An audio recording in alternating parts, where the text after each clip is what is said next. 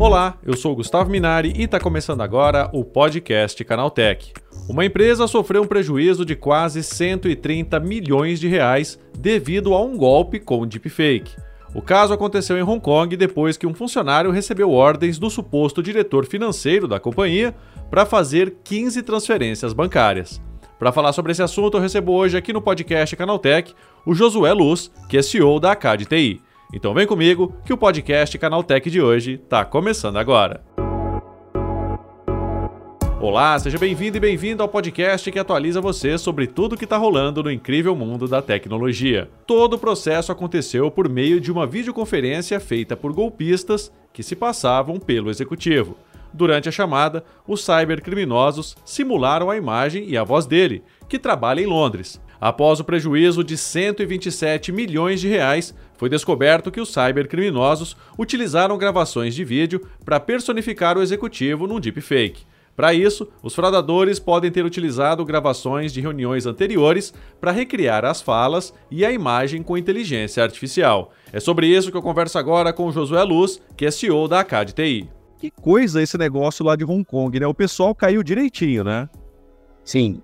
Né, hoje, com a gente teve, inclusive, num evento recente falando de cibersegurança e proteção de dados entre, né, um evento da, da Câmara Brasil-Canadá, é no, no dia né, da privacidade de dados, foi dia 28, na real, né? É o dia mundial, mas aí foi comemorado no dia 29 através do evento.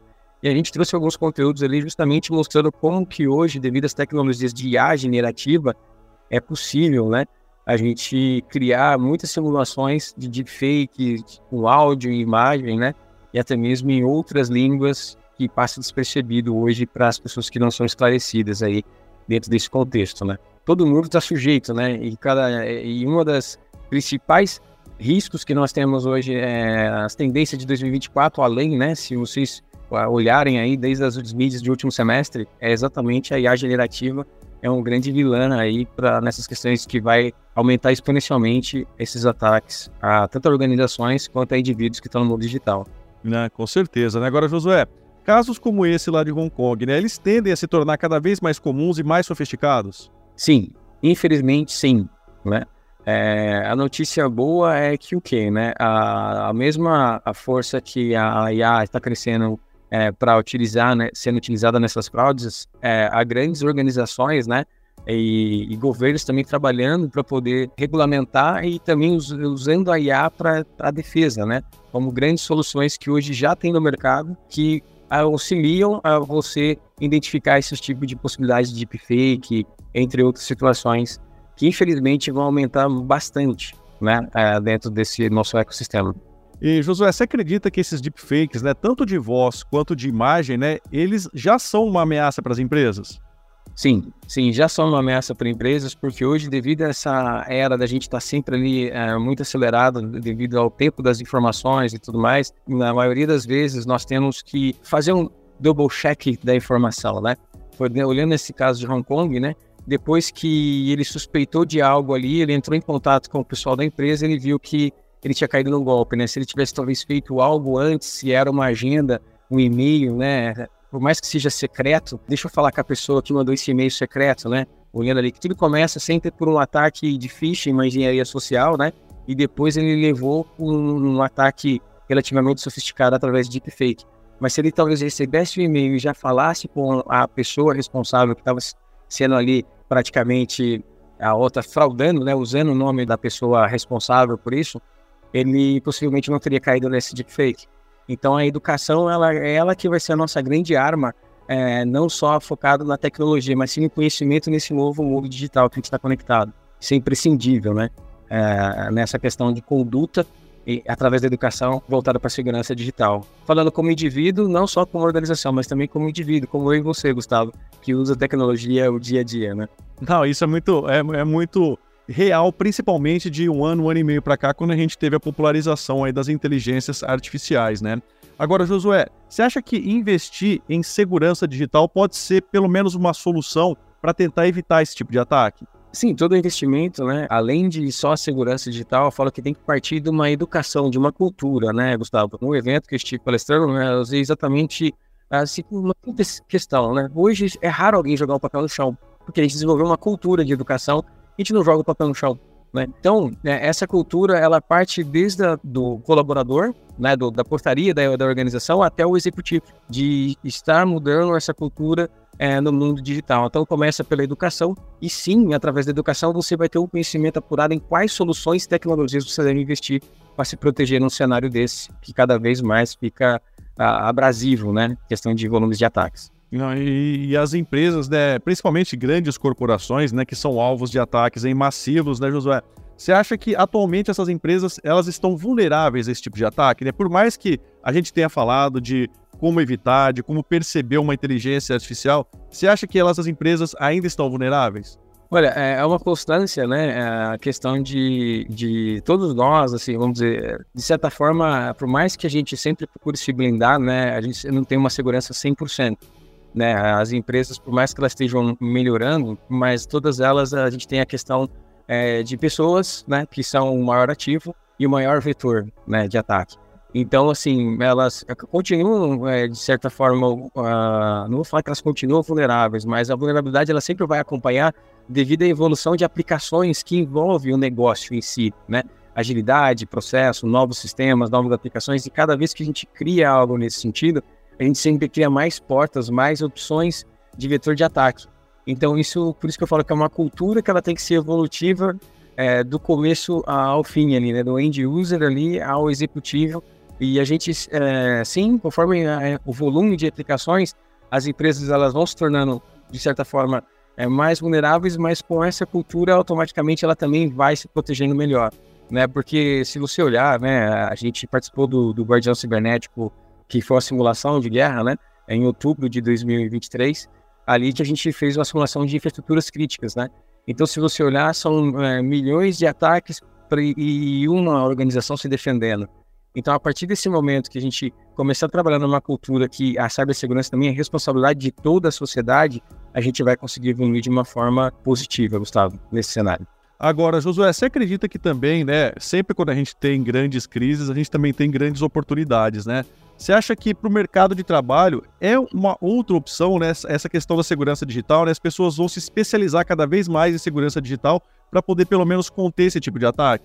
Sim, sim, é como você mesmo disse, né? É, em meio caos, né? Tem aquele ditado antigo, né? É, é, de lenço, né? Uns choram, outros bem de lenço, né? Então, sim, é uma grande oportunidade, porque assim, hoje, ah, devido até com a aceleração da, da transformação digital ah, através da pandemia, né? Do fato que, que abalou o mundo, ela mudou muito a nossa economia, né? E essa questão da segurança digital, ela veio para ficar, porque toda aplicação que hoje você passa por um crivo, tanto numa loja da Apple, né, numa loja da Google Play, ela tem que ter um crivo de segurança ali dentro daquele processo embarcado, tanto como um desenvolvedor, um criador de, de soluções, de aplicações, quanto as pessoas que consomem ela, né, de forma tanto pessoal quanto profissional. Então, é, no ano passado, Gustavo, a, se eu não me engano, cibersegurança, no último web forum que teve, ela estava entre as 10 profissões, né? É, a segurança né, digital, ela estava entre as 10 profissões mais aclamadas dos próximos anos. Então, assim, com certeza é um mar de oportunidades que abrange quem está começando na área, quem está fazendo transição nesse segmento, né? Hoje nós temos aí time, a gente contratou pessoas até com mais de 50 anos para trabalhar no nosso time devido à paixão dela olhando esse cenário econômico, né? Se transformando aí na parte de segurança digital. Isso falando como uma academia de capacitação, né? Que é o nosso foco hoje no Brasil e América Latina. Josué, é isso. Muito obrigado pela tua participação e um ótimo dia para você, hein? Obrigado, Gustavo. Para você também. Tá, e esse foi o Josué Luz falando sobre como o mundo corporativo ainda está vulnerável aos ataques que usam inteligência artificial para criar deepfakes. Agora se liga no que rolou de mais importante nesse universo da tecnologia no quadro Aconteceu Também.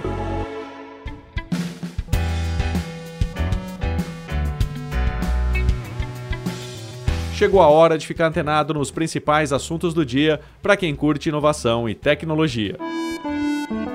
Dona do navegador Firefox, a Mozilla acusa a Microsoft de usar táticas enganosas para induzir as pessoas a instalarem o Edge a organização aponta diferentes recursos do Windows que seriam voltados a inflar os números do browser nativo, como interfaces confusas e falsos alertas de sistema.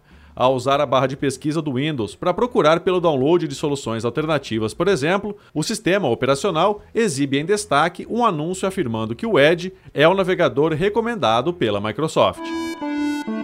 A Meta anunciou que vai começar a marcar os conteúdos gerados por IA postados em suas redes sociais, inicialmente sobre temas políticos. A indicação, que deve começar a ser aplicada nos próximos meses, vale para o Instagram, Facebook e Threads, com os materiais criados a partir da tecnologia identificados automaticamente. A ideia é trazer mais transparência aos materiais desse tipo, principalmente diante da preocupação em relação à desinformação, deepfakes e outras manipulações em período eleitoral nos Estados Unidos, Brasil e outros países.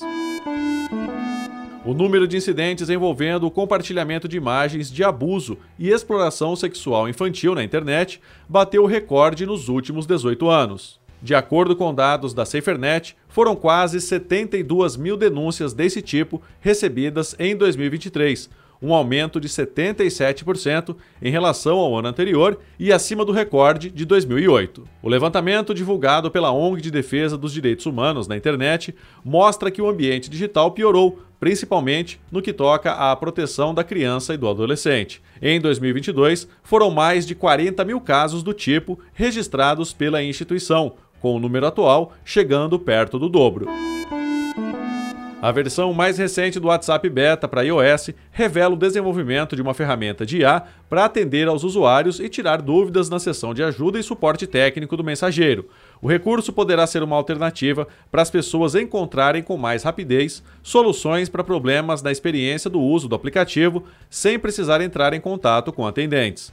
Antes da versão para iOS, o aplicativo beta do WhatsApp para Android já havia revelado o desenvolvimento da ferramenta de IA em outubro do ano passado. A Meta lançou a versão brasileira da plataforma Take It Down, que impede a divulgação de imagens e vídeos íntimos de jovens nas redes sociais da companhia. O recurso, lançado em 2023, usa identificadores dos arquivos para rastrear as publicações, que são bloqueadas antes mesmo de entrarem no ar. O Take It Down agora fala português e não exige que as vítimas enviem as próprias imagens e vídeos para serem bloqueados. Em vez disso, o pedido é pelo hash um código identificador usado para localizar outras versões dos mesmos arquivos, a fim de que sejam bloqueados ou tenham a publicação impedida. Tá aí, com essas notícias, o nosso podcast Canaltech de hoje vai chegando ao fim. Lembre-se de seguir a gente e deixar uma avaliação no seu aplicativo de podcast preferido. É sempre bom lembrar que os dias de publicação do programa são de terça a sábado, com um episódio novo às 7 da manhã, para acompanhar o seu café. Lembrando que aos domingos tem também o Vale Play, o podcast de entretenimento do Canal Tech. Esse episódio foi roteirizado e apresentado por mim, Gustavo Minari, e a edição foi da Julie Cruz.